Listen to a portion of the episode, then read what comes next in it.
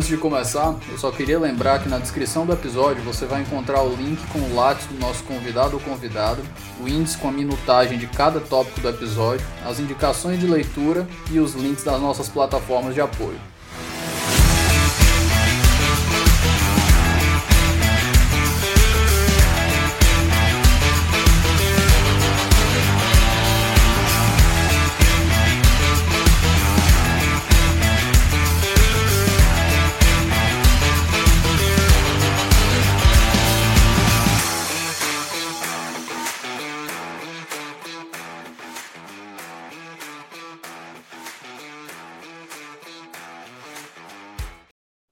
Meus queridos, estamos aqui à noite, né? Mas, como eu sempre digo, bom dia, boa tarde, boa noite, para o horário que você estiver escutando aí. Minha companhia de hoje é um dos grandes amigos que o Twitter me proporcionou. A gente tentou fazer essa gravação aqui ano passado, mas a agenda não permitiu, porque ele não tinha vida social ano passado. E esse ano finalmente deu para a gente conversar, e a, o nosso tópico de hoje é muito interessante. Nós vamos falar sobre precedentes à brasileira e a minha companhia de hoje é uma das figuras mais ilustres de Rondônia, Vinícius Lemos. Vinícius, por favor, se apresenta para o nosso ouvinte. É, muito obrigado pelo convite, pela apresentação. Eu estou aqui é, também dizendo que é uma honra esse é, ter, ter, te conhecido pelo Twitter. Eu acho que o Twitter é, permite isso. Sou, sou professor em Rondônia, advogado, processualista, escrevo muitos livros, doutor pelo Unicap, que é, que é aí perto é, em Pernambuco, mestre em Sociologia e Direito pela Federal Fluminense e comentarista de tudo que for possível no Twitter, né? de política a futebol, memes e processo civil, que é a área que eu realmente atuo, milito e escrevo. Essa eu acho que é a minha melhor representação, de tudo um pouco aí né? Ou seja, você segue à risca as regras do Twitter, falar sobre tudo, inclusive o que não sabe nada. É, eu, eu, é, é óbvio que quanto mais é, seguidores eu tenho, mais eu me policio, mas só que, que eu até brinco que eu vejo vários é, é, é canais de, de professores e tudo mais, totalmente voltados às suas áreas, e eu sou processualista, talvez as pessoas que me sigam pensem assim, ah, a gente vai ter dica de processo. Eu até falo de processo ali, mas é uns 20% do que eu falo. Dia de jogo de São Paulo, é só jogo de São Paulo, é, tem NBA, tem, tem meme, tem, tem de tudo, porque eu acho que é a vazão ali. Não é um Twitter profissional de processualista, mas também a gente fala de processo. Né? É. Vinícius, dando um pontapé inicial na nossa conversa, como eu sempre gosto de começar aqui, primeiras coisas primeiro. Definições básicas. Vamos conversar sobre conceito de precedentes, porque a gente tem aí muitas coisas que se confundem, né? A gente tem o precedente, a gente tem a ideia de precedente no civil law, tem a ideia de precedente no common law, a gente tem jurisprudência, tem súmula, e todos esses são conceitos que eles não se confundem.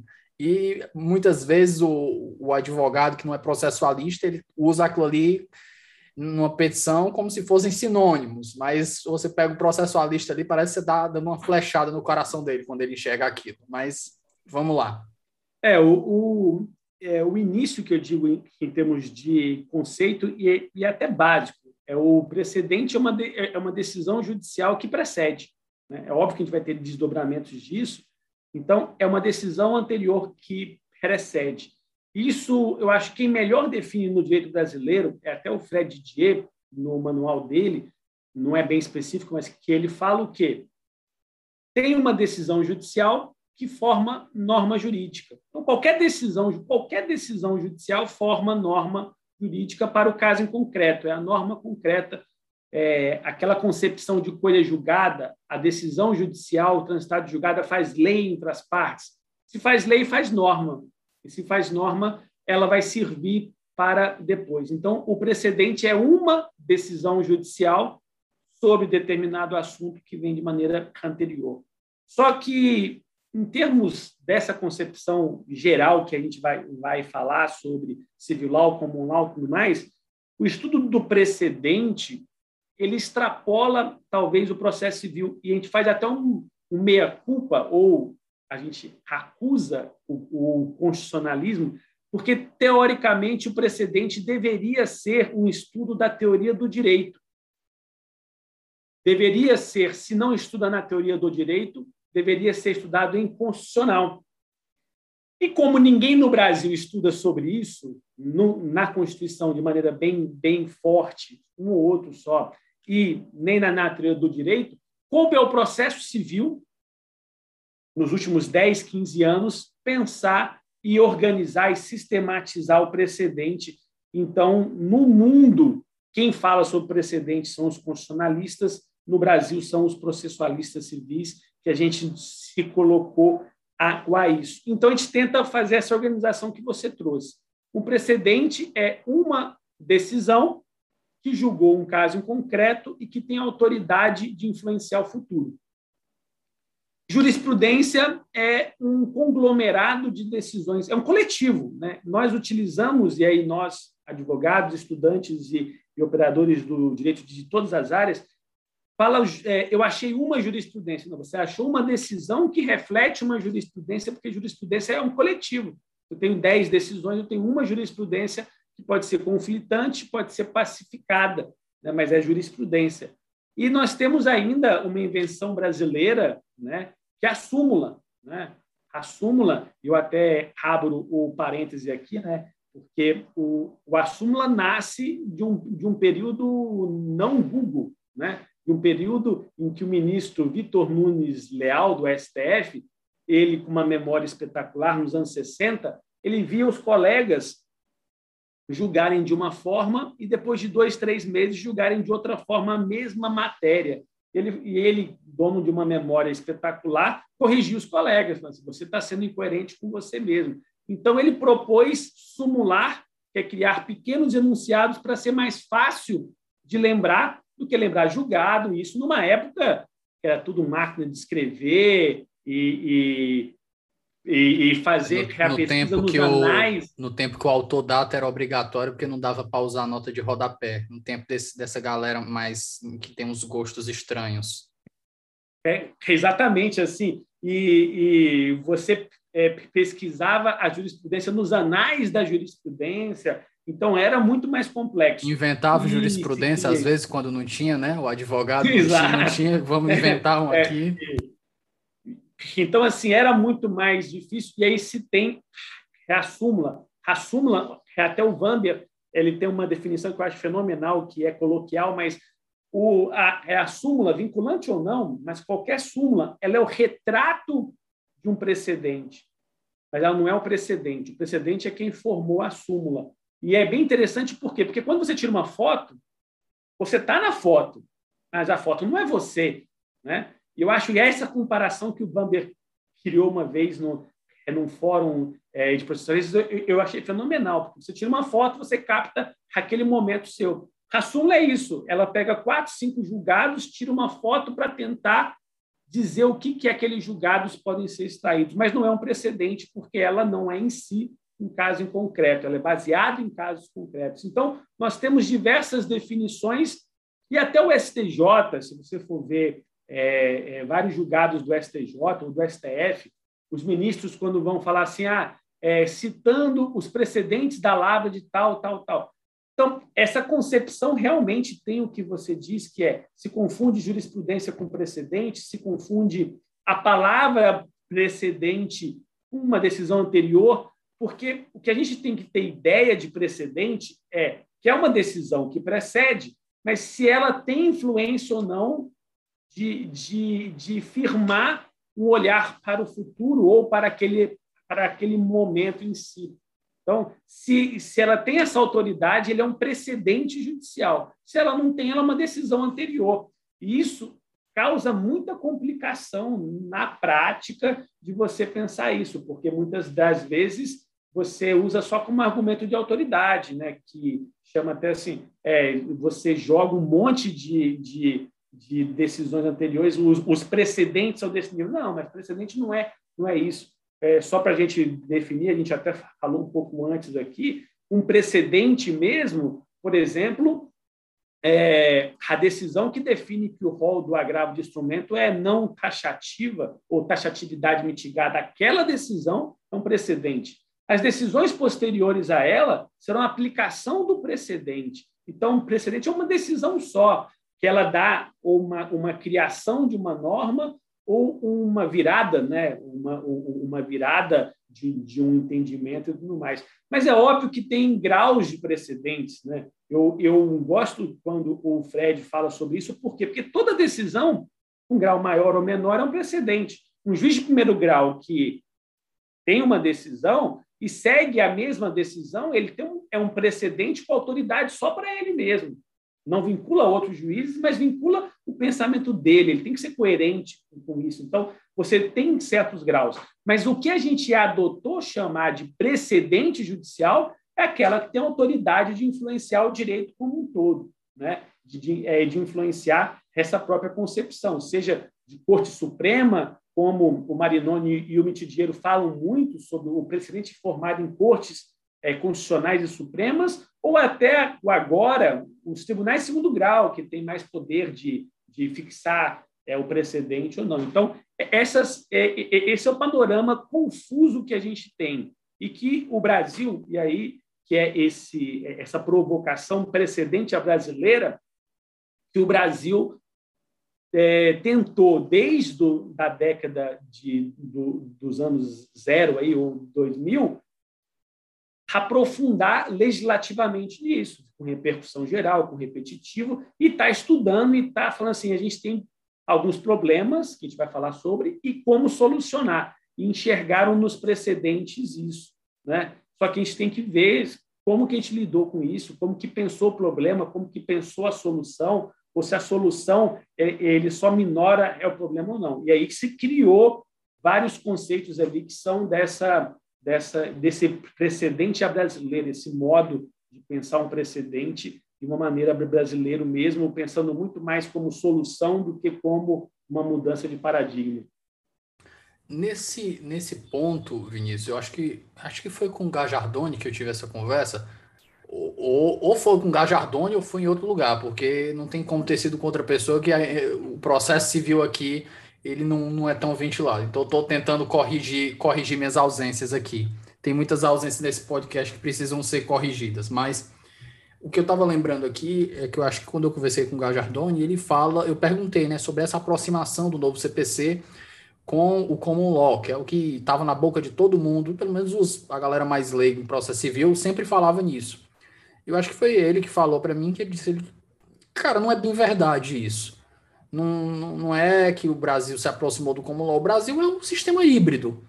Ele tem um quê aqui do civil law, um quê do common law e tem umas coisas que são só dele. É um sistema híbrido e, e não tem como você dizer que teve de fato, de fato, essa aproximação.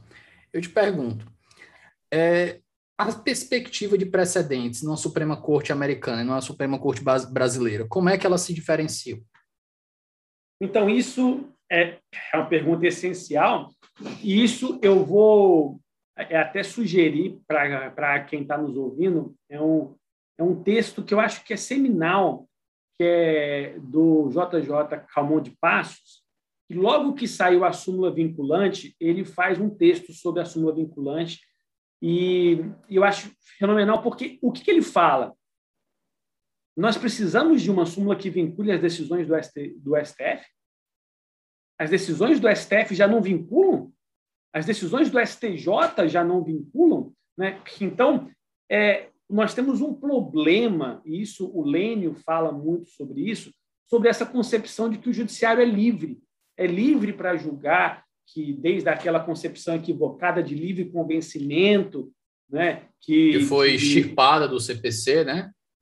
Não, assim, convencimento é, que era livre convencimento é, motivado, acho que retiraram inclusive isso do CPC. É, é, só convencimento motivado, mas só que tem dois é, problemas aí. É, a liberdade que era dada era uma liberdade valorativa de prova, porque, por exemplo, outros sistemas usam, é, usam o sistema tarifário de prova. Uma prova vale mais do que a outra, um pouquinho no processo penal tem isso, e no processo civil é. As provas são hierarquicamente livres. É, você pode, com o testemunho, desfazer uma perícia e o juiz, se ele conseguir motivar, ele tem essa liberdade. Aí, a, a tradição brasileira pegou essa liberdade de prova e trouxe para o direito. Decida como você quiser, desde que você motive. Isso nunca existiu. O Gajardoni fala isso também, que nunca teve esse convencimento, esse livre convencimento motivado jurídico. É, é, ele é muito fático, é muito de prova. E aí nós temos essa, é, essa certa liberdade. E aí essa certa liberdade traz ao Brasil uma, um, um vale-tudo. E, e quando nós temos um caos, alguém ganha com caos. Porque se você tem um sistema em que o juiz não respeita a decisão do tribunal, o tribunal não, não respeita a decisão do STJ, e que pode, então você tem que criar os mecanismos. Você tem problemas e você tem que criar os mecanismos. Como é difícil mudar a cultura, então o Brasil foi tentando criar os remédios para a doença, e não a vacina para a doença, só para fazer uma, uma comparação. Então, quando ele cria a súmula vinculante, eu acho que isso, esse texto do do Calmon de Passos fala combate o, isso. combate o sintoma, não a doença, né? Exato. Então, assim, vamos fazer valer isso desde lá. E esse texto, eu, eu fiz um, um, um comentário, que teve um congresso ano passado da NEP sobre o Camão de Passos, eu peguei esse texto para fazer a minha fala, e, e, e, e, ele já falava assim, mas, gente, se, se a sessão do STJ fala sobre direito de família, a, a, as duas câmaras de direito privado, acabou. Todos os tribunais tinham que aceitar. Se a sessão é, fala sobre direito tributário, acabou. Então, assim, mas mesmo assim, não, cada tribunal vai tendo. A gente vê o Tribunal de São Paulo, que tem súmula contrária à do STJ. Então, nós temos uma esquizofrenia jurisdicional, uma jurisprudência lotérica, que é um termo que Eduardo Cambi fala muito sobre isso, jurisprudência lotérica, e precisamos de soluções, e as soluções foram dadas, ou foram sendo construídas. E aí nós temos essa diferenciação. Enquanto em outros países, até pela construção anglo-saxônica, onde você não tem uma construção positiva, e ali é óbvio que no direito inglês é, é até o final do século passado, até os anos é, 2000, comecinho ali, não tinha uma Suprema Corte no direito inglês. A Suprema Corte é nova, que a Suprema Corte antes era dentro da Casa dos Lordes. E ainda né? é supremacia do parlamento lá, né? A Suprema Exatamente. Corte ela recomenda, ela não invalida a lei. É, não, e, e assim, a, é, é, o parlamento tinha dentro dela. Me corrija se eu estiver errado, por favor, Vinícius, se eu estiver falando não, besteira é. aqui.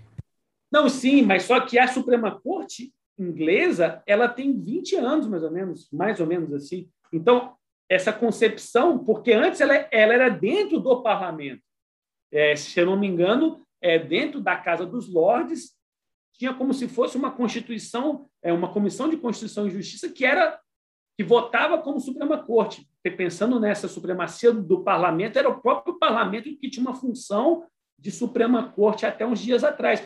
Então, essa cultura do precedente anglo-saxão inglês, ela é não temos norma e as, e as normas serão não pelos costumes, que aí o, é, é, se confunde muito direito é, é, consuetudinário com common law. O do common law é a partir da decisão judicial, e você respeita a decisão porque ela é a norma que tem anteriormente. Tanto que, que você não tem lá uma carta magna, né? você tem um bloco de é, é, constitucionalidades e tudo mais. Então, é dentro dessa concepção que é o direito inglês.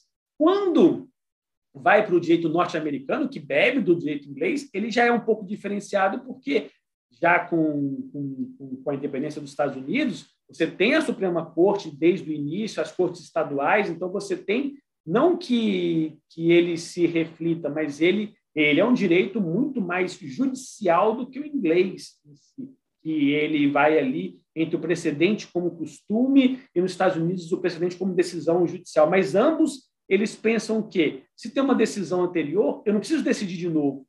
Né? Tanto que em qualquer série ou, filme você vê o juiz falando assim: me tragam os seus precedentes, que ele vai aderir a um precedente anterior. Ele não vai ter uma, uma capacidade é, é, de alterar ou de criar ali tudo mais. Eu acho que isso é fenomenal. Fenomenal em relação a, a, gente, a gente entender isso. No Brasil, aí fazendo essa comparação, nós nunca nos preocupamos com precedentes em si, essa figura de presidente, mas nós sempre nos preocupamos em pacificar a jurisprudência. Né? Que a jurisprudência você constrói dia após dia julgando as coisas que são parecidas. E aí você vai formando um caminho, uma estrada, ou, é, se a gente fosse fazer uma comparação coloquial, você vai desbravando ali uma mata e formando uma estrada sem perceber. Com a atuação diária do desembargador, do ministro, você vai é, olhando para trás falando assim, nós temos uma jurisprudência pacificada. Só que isso traz, traz diante de um país continental como o nosso, graves é, complicações. E aí, de 20 anos para cá, se pensou muito menos em pacificar a jurisprudência, porque não estava dando certo, não, não era efetivo, e falou: temos que criar alguma coisa. E aí tem súmula vinculante, tem, tem a repercussão geral, repetitivo, IAC e RDR, que, que são os remédios. E que esses remédios são pensados de maneira complexa. E se discute isso, se, se o judiciário forma norma, se isso quebra a, a, separação de poderes ou não, se isso é democrático ou não. Né? Então, são problemas e indagações que a gente tem que ver, mas que nascem a partir de uma cultura equivocada brasileira. E que essa cultura equivocada brasileira dá essa dispersão de jurisprudência e que tinha que ser feita alguma coisa. E nunca se pensa em vacina no direito brasileiro, sempre se pensa em remédio. Então, ao invés de se imbuir, eu acho que o Lênio fala muito isso, quando ele coloca lá no 926, lá, ele sugere coerência, integridade, é você vê o juiz como um participante do Poder Judiciário. Eu sempre enfatizo isso, que eu, que, que eu não peço uma jurisdição para a opinião do juiz, eu peço a solução do Judiciário. Só que muita da cultura brasileira é o juiz julgou aquela ação, é, o, o, o, o, tribunal, mas a gente tem que pensar que, que o juiz tem que seguir o STJ porque vai chegar lá. Para que, que ele vai? Eu, eu tenho liberdade, eu acho que até sugerindo, tem até uma discussão do Lenny Streck com o juiz, que o Lenny Streck fala que o juiz não pode decidir conforme a sua consciência e convicção. Aí um juiz foi nos comentários e falou que se ele não pudesse decidir com livre consciência, ele estava fazendo o que ali, e aí gerou uns três textos de resposta e tudo mais, isso mostra que a gente tem que pensar o direito como integridade, né? É, coerência e tudo mais, pensando o quê?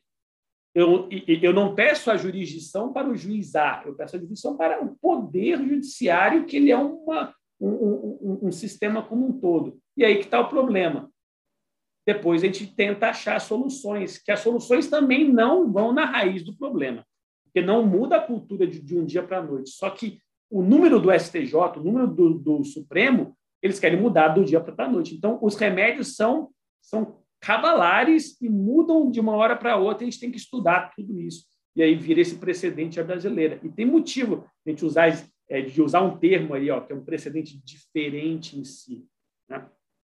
Vinícius, uma pergunta que fica. É, você trouxe esse questionamento aí do Calmon de Passos será se o seria necessário ou não uma, uma súmula vinculante, né? Porque o precedente deveria vincular. Mas eu te pergunto, o excesso de decisões submetidas ao STF não acabam fazendo isso ser necessário? Junta-se a isso o excesso de decisões que eles têm, que é difícil de qualquer pessoa que não tem um poder, um poder de, de, de computação alto para conseguir compilar tudo aquilo, ver o que é contraditório e etc. O excesso de decisões somado a algumas decisões contraditórias não fazem a súmula vinculante ter o, o, entre aspas aqui o lugar de fala, o lugar de existência?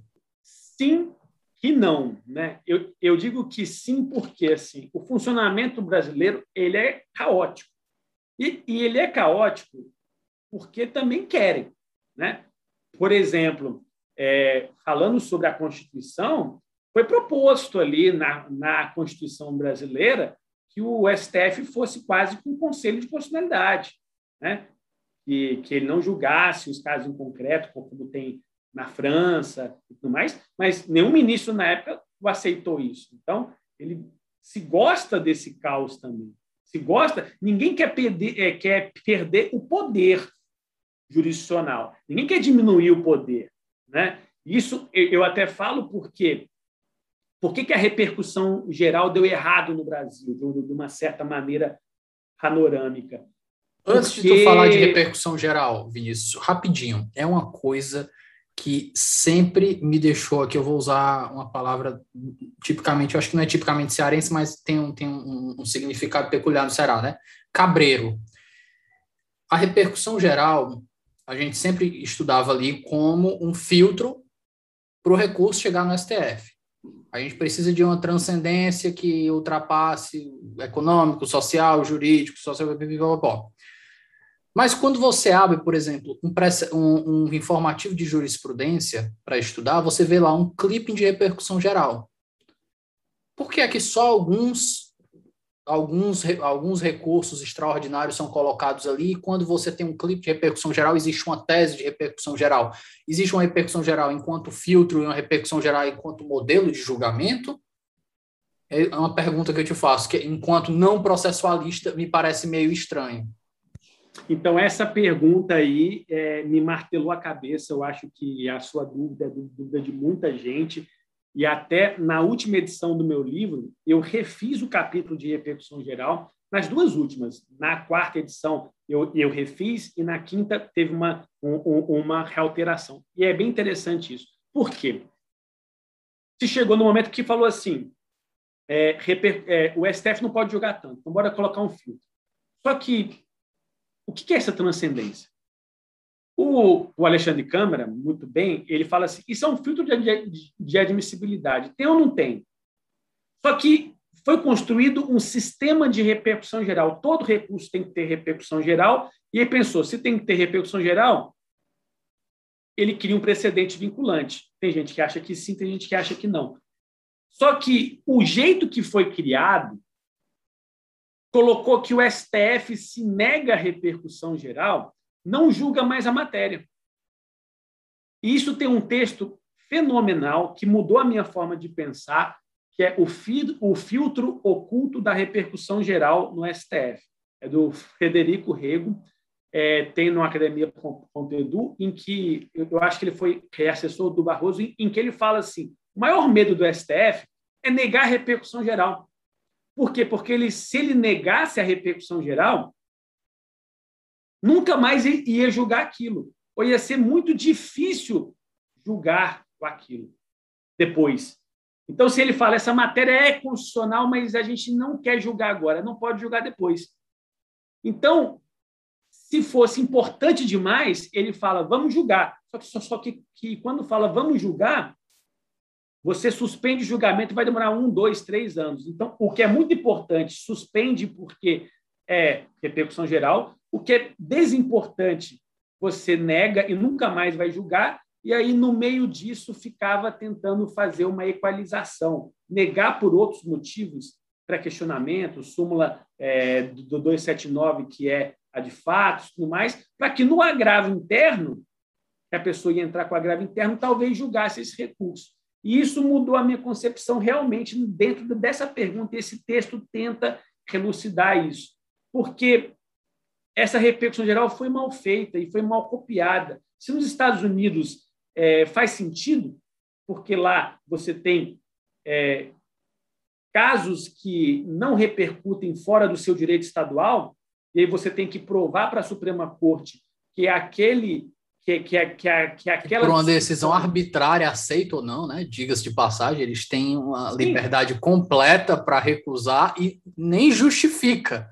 É uma Exato. das coisas que eu converso muito com o Becker. Isso daí, até liminar. A gente estava conversando um dia, ele compartilhando, compartilharam no Twitter, ele compartilhou no Twitter uma liminar, que é equivalente a uma liminar, né? No caso, era um pedido que eles chamam uh, um ask of stay, que é, um, um é como se fosse uma liminar para impedir uma execução de injeção, injeção letal, no caso, a pena de morte.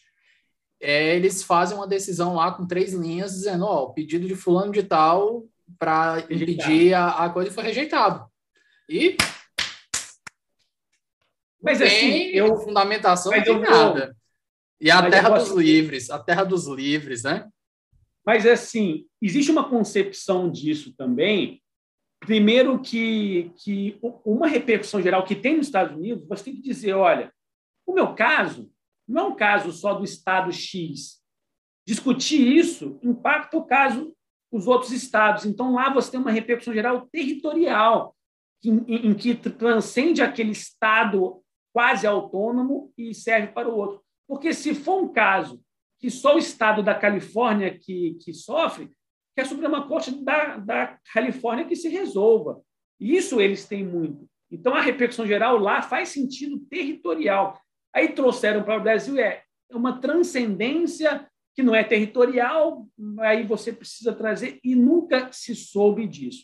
Teve uma emenda o ano passado, isso eu acho, é, o ano retrasado, quer dizer, em 2020, que o regimento interno do STJ, é, do STF, muda e diz: agora o STF pode negar repercussão geral para o caso. Então, você entrou com recurso extraordinário, o, o relator pode falar assim: não tem repercussão geral. E pode ser que daqui a um ano tenha. Isso pode melhorar é, essa negativa, fazer com que eles neguem mais porque deu uma discricionalidade maior, não só, é óbvio que tem que explicar o porquê, mas que ele pode rever o caso.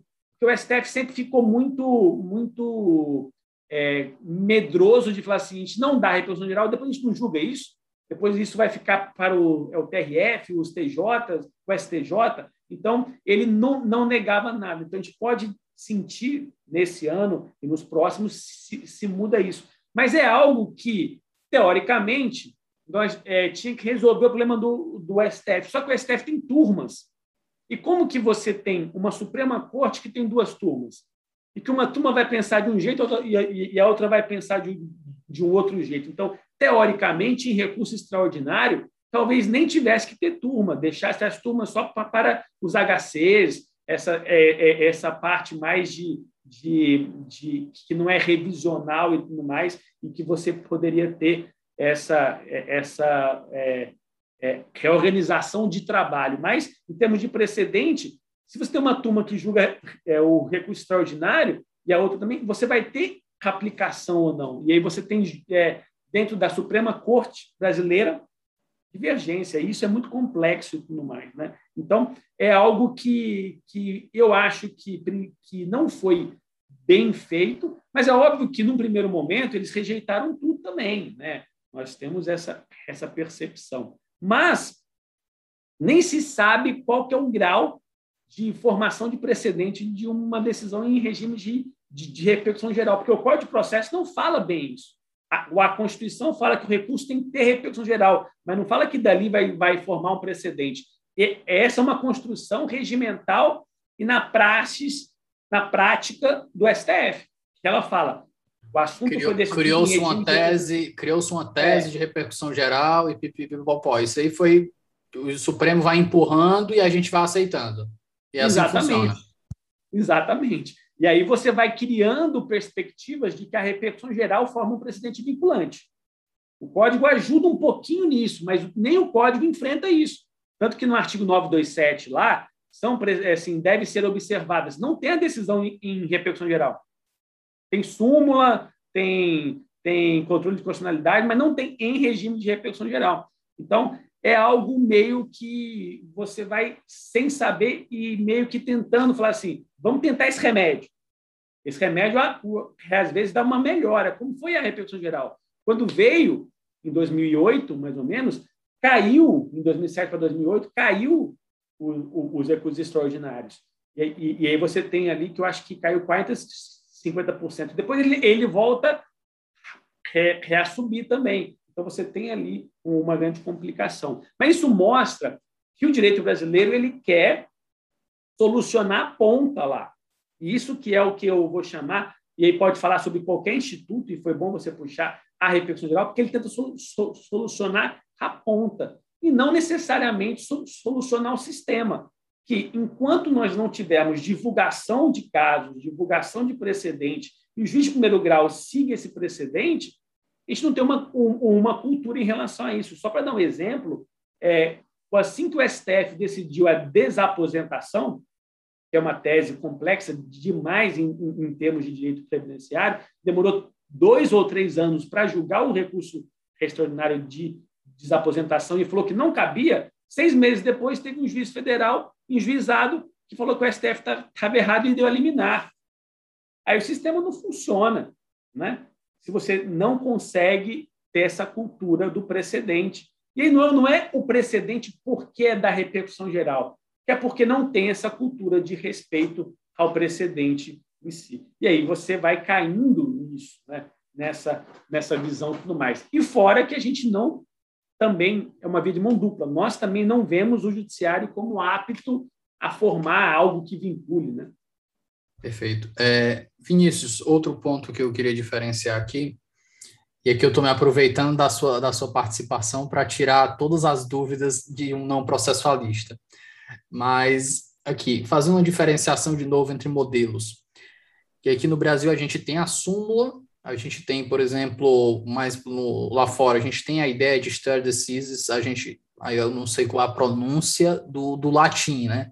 Porque às vezes a gente vai falar stare decisis, a gente vai mete um inglês aqui como se fosse inglês, mas é latim, stare decisis, e tem o mais tradicional, que é o holding, que é o, o exceto principal da, da, do, da decisão norte-americana.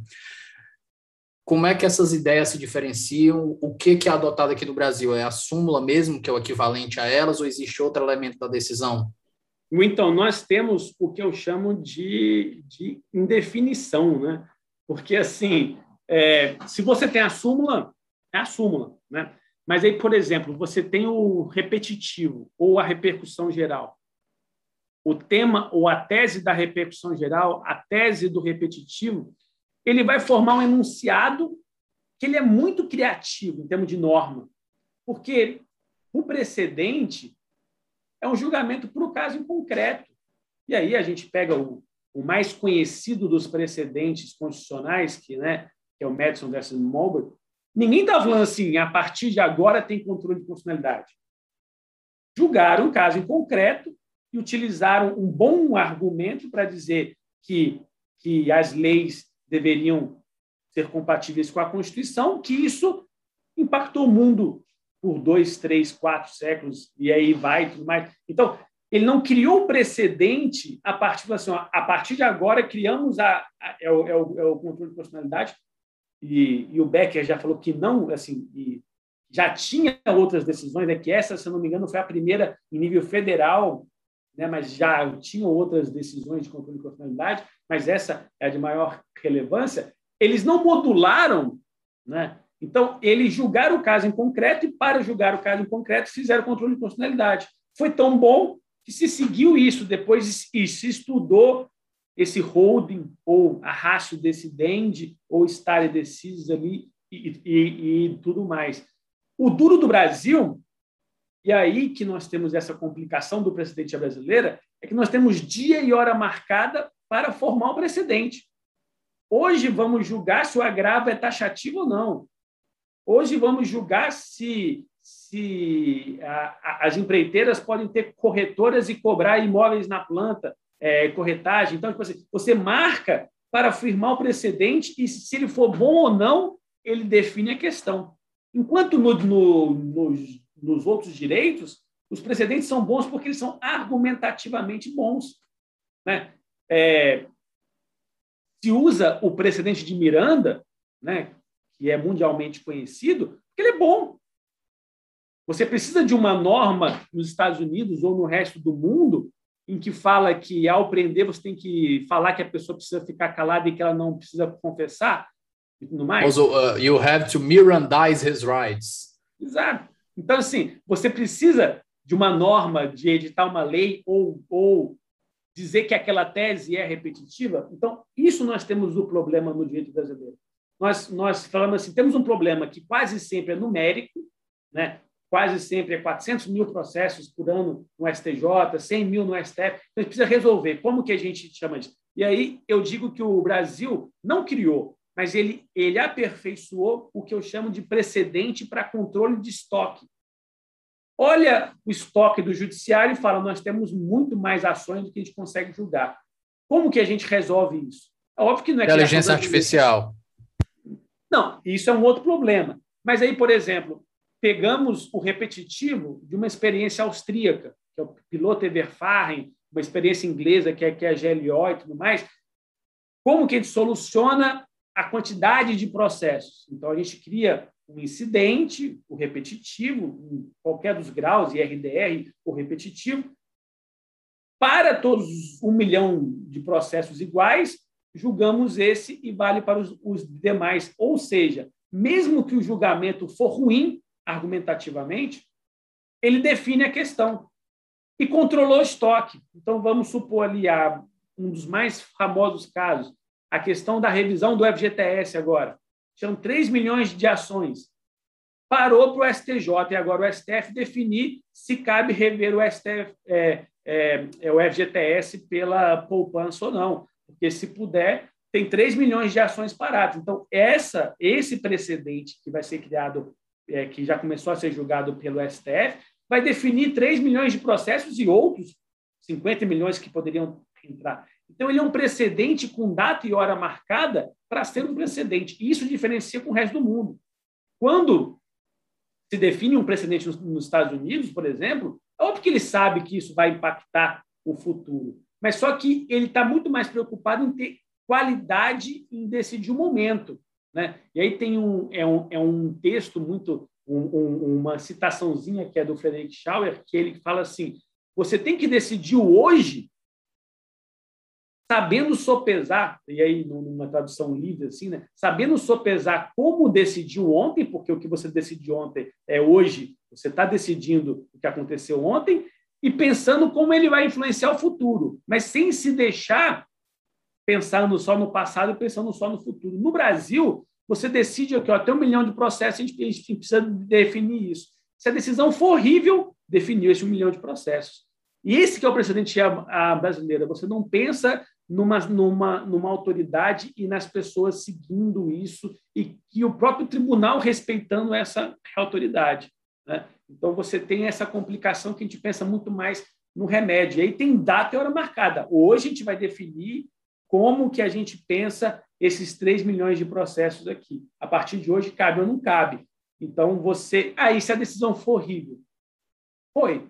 Né? Então, a gente, a gente não pensa na autoridade, nessa, no, no holding, na rácio. Tanto que o STF, só para você ver, não admite pensar em rácio decidente ou fundamentos determinantes do precedente.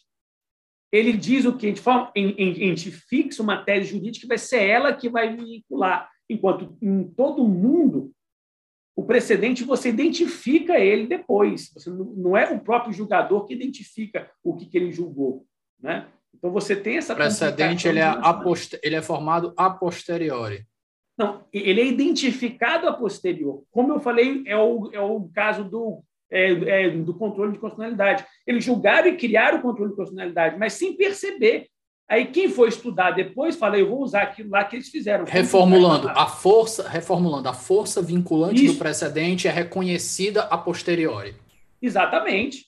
Né? E isso não é no Brasil, e por isso que em qualquer instituto, e aí a gente pode falar, eu, eu não gosto de fixar em um só, e a minha dissertação de mestrado fala sobre todos os institutos, falando assim, nós temos um procedimento de formar um precedente, e ele vai sair a força né? Porque os Estados Unidos, ele, ele muitas das vezes, e isso está cada vez mais usual, a Suprema Corte tem falado assim: vamos decidir isso, mas não vale como precedente. Ele não dá um caráter vinculante ali ao, ao precedente e tudo mais. Mas aí você vai descobrir depois que a decisão foi boa ou não. E nós temos coisas boas.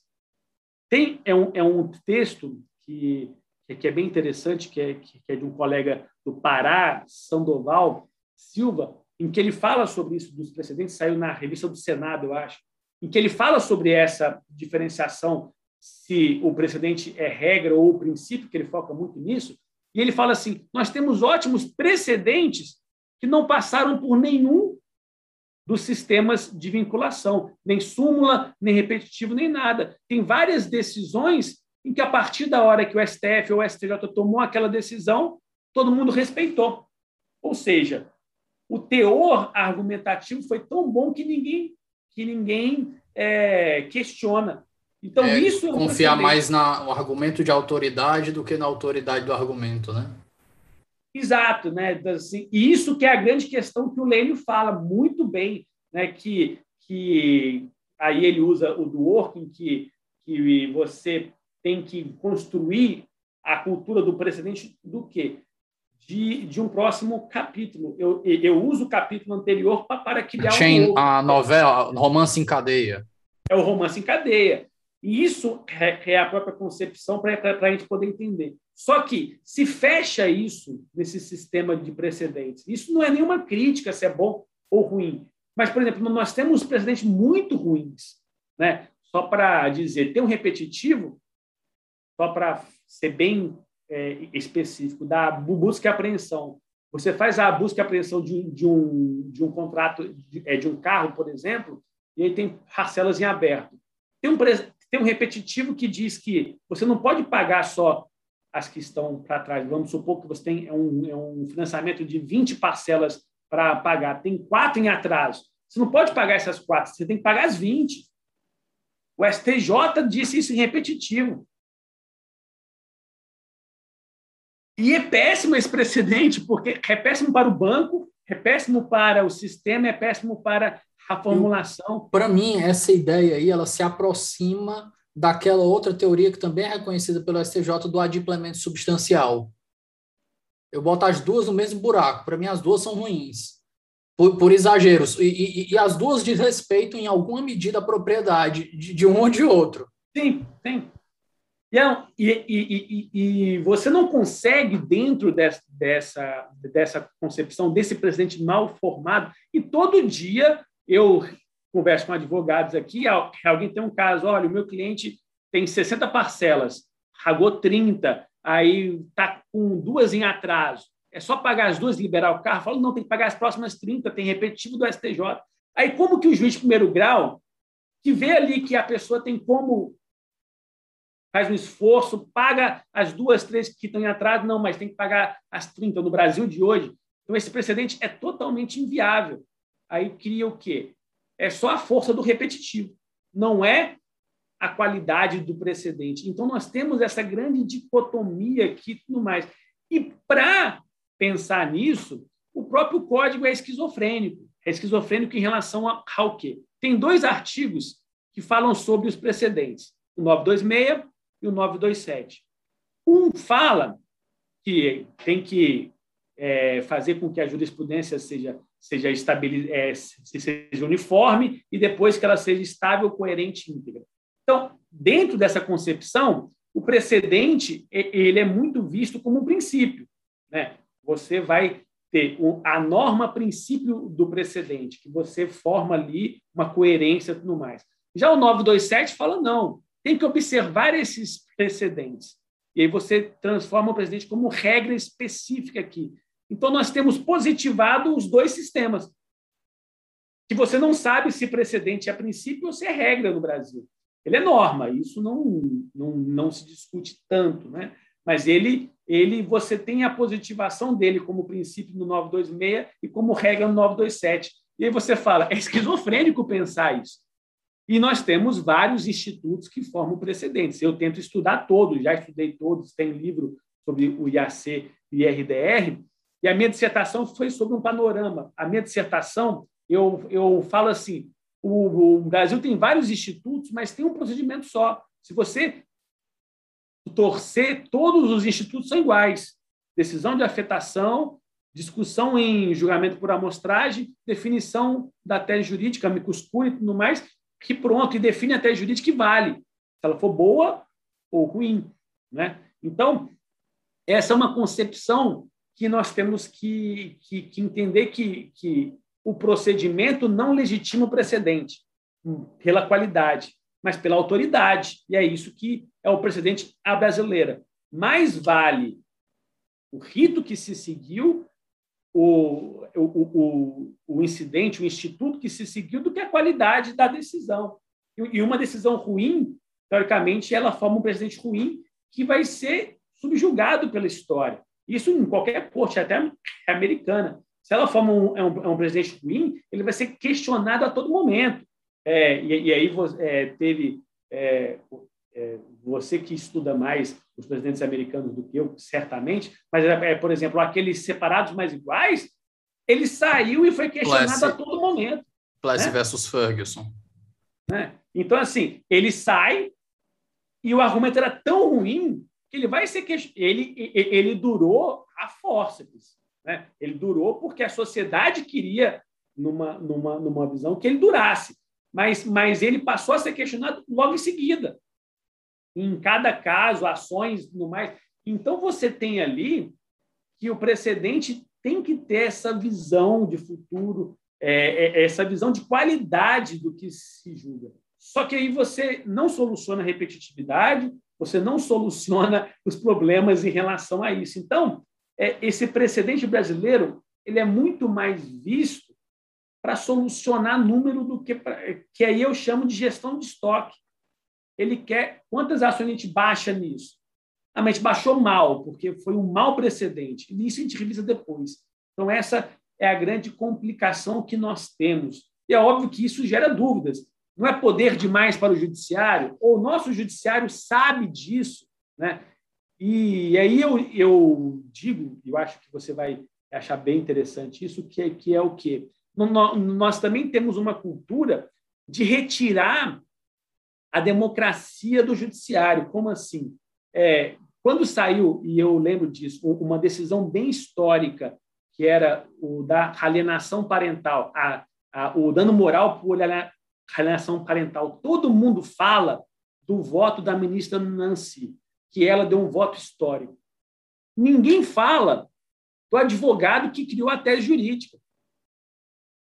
É, porque, se você for ver, isso eu acho que é bem interessante eu falar sobre isso, que tem um vídeo do Richard é, no, é, no, no YouTube, que, que, que ele, ele nem é do direito, mas ele fala por que, que no, no, no, na Inglaterra você entende que o povo inglês é diferente. Por quê?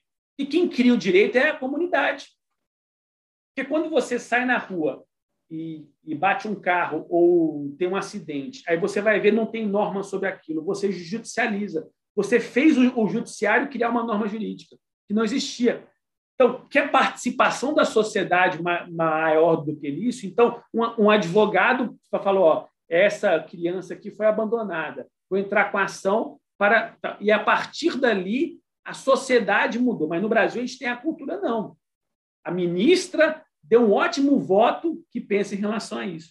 Ó, oh, Vinícius, Ela eu gostei, eu gostei dessa abordagem. Eu não sou muito. Eu, eu, você já me conhece, eu não sou muito fã de enxergar no judiciário essa função democrática por causa dos, de alguns perigos que eu acho que você já sabe que eu vejo. Mas quando você falou agora desse advogado, eu acho que a César o que é de César. Eu lembrei agora do artigo que eu escrevi para o livro do Becker, junto com o Cristiano Mota. O, acho que foi o último artigo, mas é o primeiro do o, é o segundo artigo do livro, que é o McCulloch versus Maryland, que é basicamente quando os, os Estados Unidos inventaram o federalismo. E no McCulloch versus Maryland, o Marshall, que é o mesmo Marshall do Marbury versus Madison, né, que é o mais famoso juiz da Suprema Corte, quando eu fui pegar a decisão do Marshall para estudar ela, que é uma decisão extremamente extensa, porque, diferente das outras, ela foi composta até pelos, pelas argumentações, as arguições dos advogados, praticamente, eu diria, eu vou fazer um chutômetro aqui, né, meter uma de Ciro, né, numerologia, praticamente, eu diria, de entre 80% e 90% da decisão do Marshall é reproduzindo com outras palavras ou até as mesmas argumentos que foram trazidos pelos advogados que eram os advogados mais qualificados dos Estados Unidos naquela época. Ele praticamente reproduziu os argumentos tanto da defesa quanto da acusação, tanto é para concordar quanto para rebater. Ele não fez uma inovação assim fora do normal. Mas por causa da posição aí ele ganha o respaldo por parecer ter inventado aquilo, mas quando na verdade não, a argumentação jurídica foi toda feita pelos advogados, e nesse, nesse ponto aí, muito interessante essa observação que você trouxe, o, o, o valor do advogado, o valor democrático do advogado enquanto representante da sociedade ali, ainda que uma parcela bem reduzida, né? mas é um representante de um membro do povo. É, e, e, e aí você vê assim, olha a criatividade. Eu não sei se é, a tese do FGTS nasceu o quê? Só para a gente ter uma, uma concepção.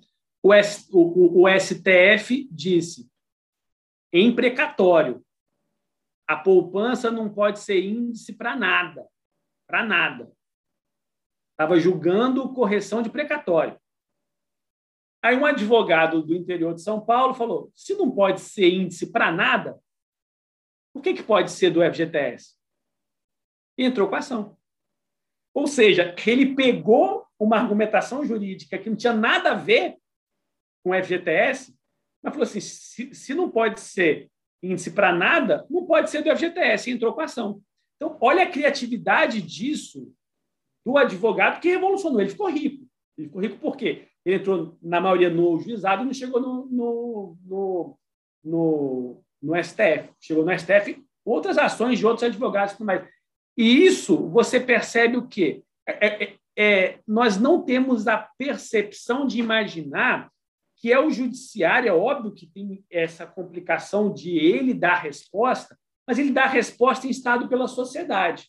Óbvio que você tem que melhorar isso, é, a quantidade de lobby que você tem do, dos amicus curi, das empresas, dos grandes players que são fazenda pública, telefonia, concessionária, plano de saúde, que são eles que, que conseguem ter um acesso melhor, mas a sociedade também muda. Então, eu acho que a gente perde um pouco quando o judiciário traz para si, e talvez esse seja o grande o, o, uma grande crítica nesse precedente, porque o judiciário dialoga pouco com as partes e não faz isso que o Marshall fez e não faz nem assim, por exemplo, no, no precedente do agravo de instrumento, a ministra Nancy, quem, quem propõe, ela fala sobre as, as teses jurídicas que existem e cria uma quarta. Ou seja, ela realmente criou, porque ninguém veio com aquela tese. Ninguém veio com aquela tese em si. Então, talvez nós precisamos entender esse trabalho mais democrático. Só que, dentro dessa sistemática de precedente para solucionar problemas, para solucionar estoque, ninguém está muito preocupado, parece, com, com a lei, com os argumentos em contrário. Todo mundo que escreve sobre o precedente fala assim: as decisões precisam responder aos amicus curiae, as decisões precisam ser mais colegiadas. Nós temos esse problema que é o julgamento serial, né? esse, é, é esse modo de, votação que aí quem... É, é outro quem... ponto que eu, ia, que eu ia te perguntar. Justamente é difícil de você chegar aqui no modelo brasileiro a, um, a uma rácio decidente ou até os fundamentos determinantes de uma decisão, porque você tem 11 votos. Você não tem uma posição da corte, você tem 11 votos isolados, cada um vota como quer, bota as razões que quer, muitas razões são parecidas umas com as outras, se você fosse unir, unir algumas posições, você conseguiria unir com facilidade, e falta um pouquinho de humildade para um, os magistrados simplesmente dizer, não, eu adiro ao voto de fulano, eu acho que ele falou o suficiente. Pronto. É, eu, é, talvez isso, a TV Justiça tenha o seu grau de, de, é, de culpa em relação a isso, e você tem ali, o Lênio fala sobre isso muito bem, quando ele fala assim.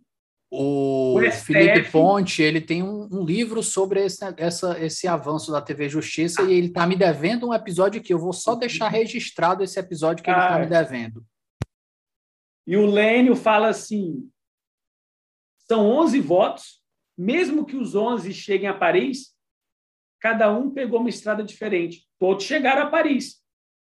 Mas cada um chegou em Paris por uma estrada diferente. Um pegou voo, outro foi de trem, outro foi de ônibus, outro, outro é, chegou por, um lado, por outro. Esse é o grande problema. E ninguém quer solucionar isso. Né? Porque eu acho que essa construção que é feita nos Estados Unidos, por exemplo, que a construção da decisão é uma construção realmente colegiada, eles debatem para, para que tenha ali, é óbvio que pode ter votos apartados, mas para que é, é, você ter um voto Existe a posição da corte, né? A posição Exato. como corte. Não, é assim, e, e, aí você vê em todos os julgamentos do, do, do STF, E isso eu achei até no julgamento lá, eu não sei qual, qual dos dois, mas eu acho que foi, eu, eu não sei se foi da incompetência, é na, na, na questão do, é, da, do, da incompetência e da suspeição do, do Moro. É, o Barbosa Moreira foi citado pelo Barroso para dizer que incompetência vinha antes de suspeição e o Barbosa Moreira foi citado pela Rosa Weber para dizer que suspeição vinha antes de incompetência. Aí eu até brinquei no, no Twitter. Alguém citou o Barbosa Moreira errado aí, né?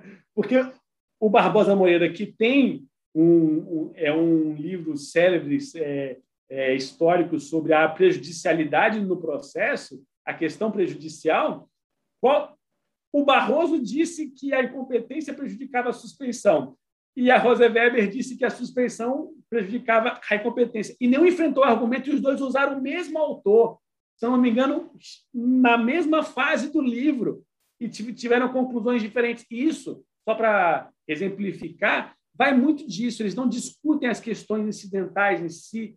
É muito disperso essa falta de uma ratio decidendi ou de, de, uma forma de identificar o holding e tudo mais e, e, e aí você tem essa complicação que é o precedente tese. O que vale, né, é, vamos fixar uma tese jurídica, e ao fixar a tese jurídica, por mais que seja uma resposta, por mais que seja uma decisão, ele está normatizando ali, que talvez a tese jurídica nem se reflita muito bem o precedente julgado. Né? Tem, tem até um, é, é um texto do René Hellman, em que ele pega uma súmula, pega os acórdons que julgaram, que dão base à súmula, e fala: nenhum acórdão disse o que a súmula diz. Nenhum.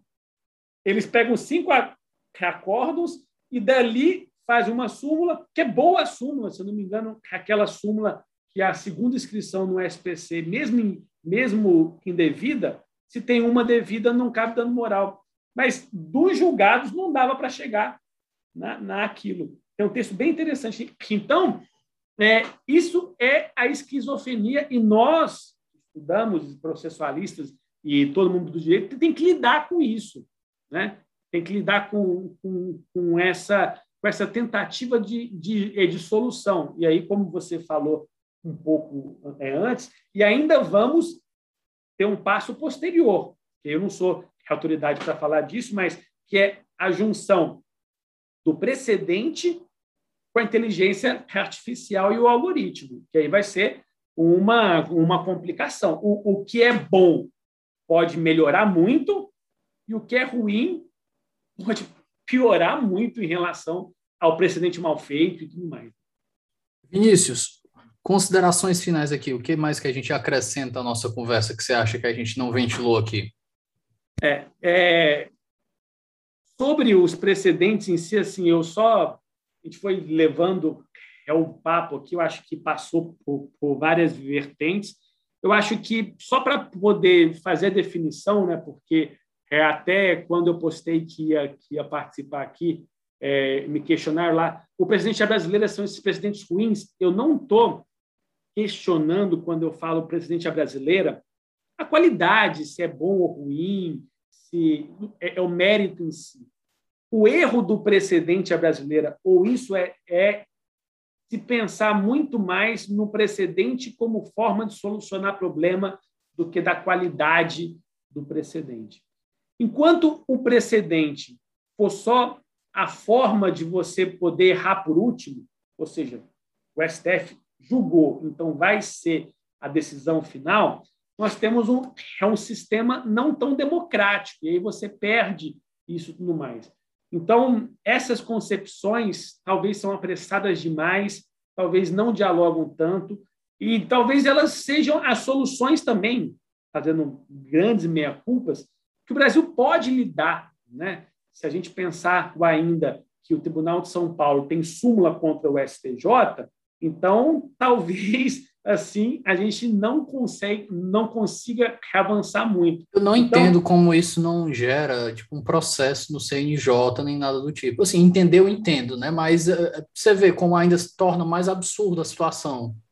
Não é, é, é totalmente é antissistema isso, né? Você pensar o direito como um sistema, ou você pensar o judiciário como um sistema, e você é, achar que cada um é, é, livre, sendo que tem recurso, que tem isso, é você não entender a própria função do, do, da jurisdição, de quem presta jurisdição e tudo mais. Então, assim, é, o que eu trago para a reflexão final de, de todo mundo que está nos ouvindo é que aquele texto que eu falei lá no início do Calmon de Passos é a solução está em nós mesmos, enquanto judiciário, operador do direito, já estava ali, que é respeitar, que é investigar, que é você ter um grau de hierarquização da jurisdição e você ter um respeito pela autoridade. Como nós não fizemos isso lá atrás, o judiciário, o legislativo estão tentando inovar. E ao tentar inovar, a gente tem que conviver um sistema que pensa a solução do problema, que vai criar essa, essa série de precedentes que a gente nem tem como avalizar se é bom ou ruim, se ele resolve a questão ou não, de maneira clara ou argumentativa que convença a sociedade. Ele vai resolver porque chegou o dia e a hora de resolver. Isso nós não temos claramente em outro lugar do mundo. Então, por isso que é um precedente brasileira que você falou do Gajardoni, que é, nós, nós importamos várias teses, a reflexão geral de um lado, o, o, o IRDR do outro, é, é, o repetitivo do outro, e fizemos a nossa percepção, e agora, por exemplo, o STJ quer ter a, a relevância, né, a arguição de relevância e tudo mais, ou seja, você vai sempre tentando atacar o problema e a gente vai tendo que lidar com essa série de precedentes, que é real, que nós temos que refletir se é a solução, mas é a solução que nos apresentaram. Então, a reflexão que eu digo é: nós temos um sistema de precedentes abrasileirado que pensa muito mais na ponta do que no caminho, que a gente falou sobre ausência de fatos determinantes, de holding, de, de decidente, e de que você tem realmente um judiciário que cria tese jurídica e ele limita ali a partir disso agora. Então, essas são as reflexões de um processualista falando sobre questões constitucionais, porque isso também é função constitucional, sobre teoria do direito, e tentando falar para o debate, sem criticar, dizendo que temos uma outra forma, porque nós temos vários problemas jurídicos nesse país continental. E é esse que, que se apresenta, a gente tem que saber lidar com, com, é, com, com tudo isso. Então, essa minha representação é uma crítica, é, é uma reflexão, tudo mais, para que a gente possa estudar tudo isso. Vinícius, maravilha. Para o nosso bloco final, indicações de leitura. E aqui, como você já sabe, o Jabá é liberado. Você pode indicar todos os seus livros, até aqueles que não tiverem relação com a matéria aqui, porque eu sei que você tem uma produção como eu estava chamando antes da gente começar a gravar, uma produção imoral, principalmente nesse último ano. É, ou, assim, no meu livro de recursos, que é o meu livro, que é o manual de recursos, mas tem um capítulo de precedente, onde eu tento ali sintetizar o máximo possível para quem é o leigo sobre isso, porque ele não deixa de ser um manual. Então, tem um capítulo lá de 80 páginas sobre os precedentes, overruling, é, princípios constitucionais que falam sobre isso, eficácia e tudo mais, mas os livros assim que eu acho basilares. Né? Precisa você estudar o livro do Juraci, que eu acho que é a crítica mais contundente. Você precisa ter uma noção do que o Marinoni traz para a gente de inovação de fora, que é o que eu acho que é o que, é, é o que melhor traz as teses é, mundiais para o Brasil precedentes, e dois livros seminais de, de academia mesmo, que é o do Lucas Buril, que é Os Presidentes Judiciais, e do Hermes Zanetti, que é o, que, que é o valor é, vinculante do, dos precedentes. Isso, para mim, eu acho que é, numa concepção geral, os quatro livros é, que a gente tem que, que, estudar. Aí é óbvio que, se você for estudar a fundo cada um, por exemplo, eu tenho um livro de, de de, de assunção de competência, de RDR, aí você vai buscando esses livros específicos de cada sistema de, é, de formação de precedente. Mas os quatro livros que eu acho que são basilares para quem quiser entender o sistema de precedentes são esses quatro, né?